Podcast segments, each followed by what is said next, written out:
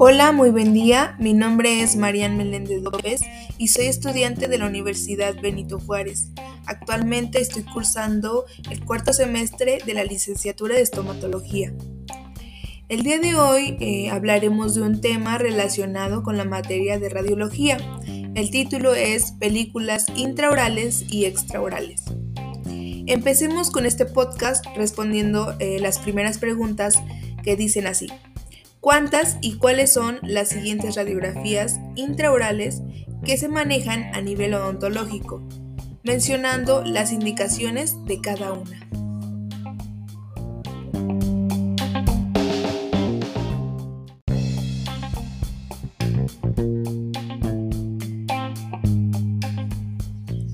Bueno, como sabemos, podemos encontrar radiografías intraorales y extraorales.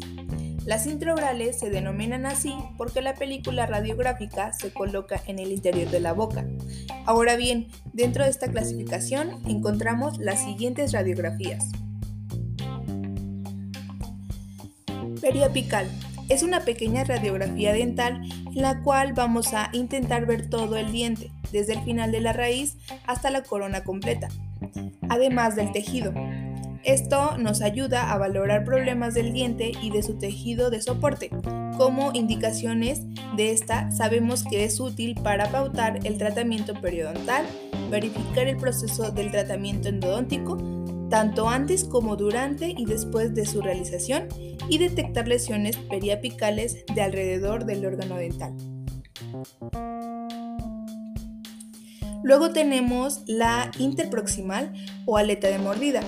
También es una pequeña radiografía que en este caso usamos para valorar solo las coronas de los dientes. Se hace morder un posicionador y de esa manera salen hasta 4 o 5 coronas dentarias superiores e inferiores.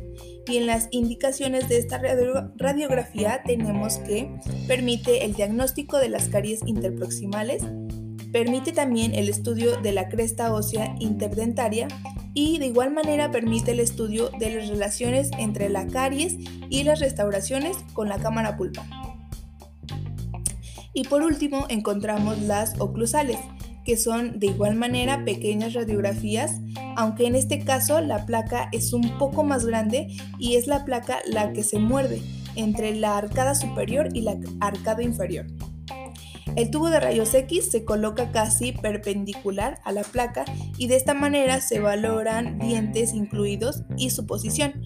Los dientes incluidos son los que nos han aparecido en la boca y se encuentran escondidos. En las indicaciones tenemos que es posible la identificación de elementos que tengan una densidad mayor a la del tejido blando en el piso de la boca como por ejemplo las calcificaciones que se encuentran en las glándulas salivales mayores y en los conductos excretores, que se encuentran proyectados a dicho nivel, también conocidos como cialolitos.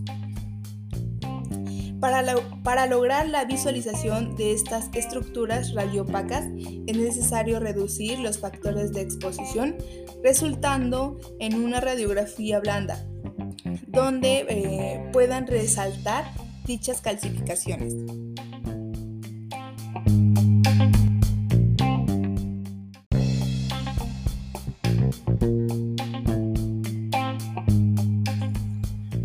Pasemos a la siguiente clasificación contestando a las siguientes preguntas.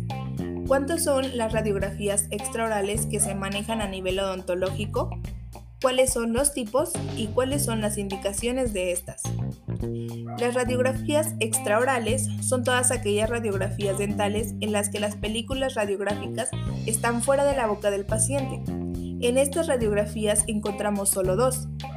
Empecemos con la ortopantomografía, que se considera la radiografía más usada, pues se puede ver toda la boca, y maxilar en una sola toma.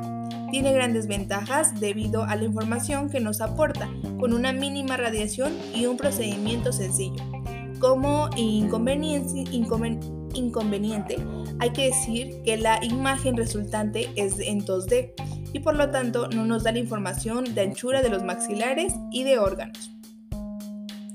En la indicación eh, tenemos que es útil para mostrar el estado periodontal del paciente de forma general. En la ortopantomografía también se puede visualizar, aunque con poco detalle, la integridad de la lámina dura que rodea las raíces y el espacio para el ligamento periodontal. Además, se puede observar placa bacteriana eh, calcificada, que en otras palabras sería tartar.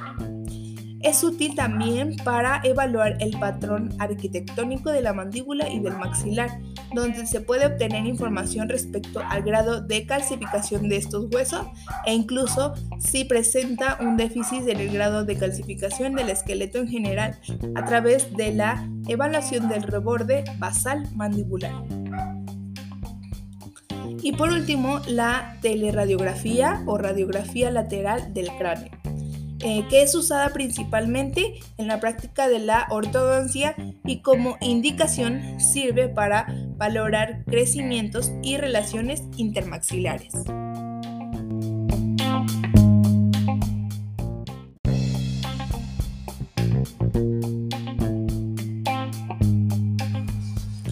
Las radiografías orales son herramientas de diagnóstico esenciales que nos van a proporcionar información más valiosa sobre lo que no se puede ver en un examen visual convencional. De esta manera se pueden detectar enfermedades dentales incipientes y determinar si es necesario aplicar un determinado tratamiento. La dentición temprana de estos problemas es el primer paso para ahorrarle al paciente tiempo, dinero y sobre todo dolor. Y como lo comentamos anteriormente, las radiografías intra y extraorales pueden revelar abscesos o quistes, pérdida de hueso, tumores, anomalías del desarrollo, caries dentales interproximales o en zonas no visibles y fracturas. Y aquí la importancia de ellas.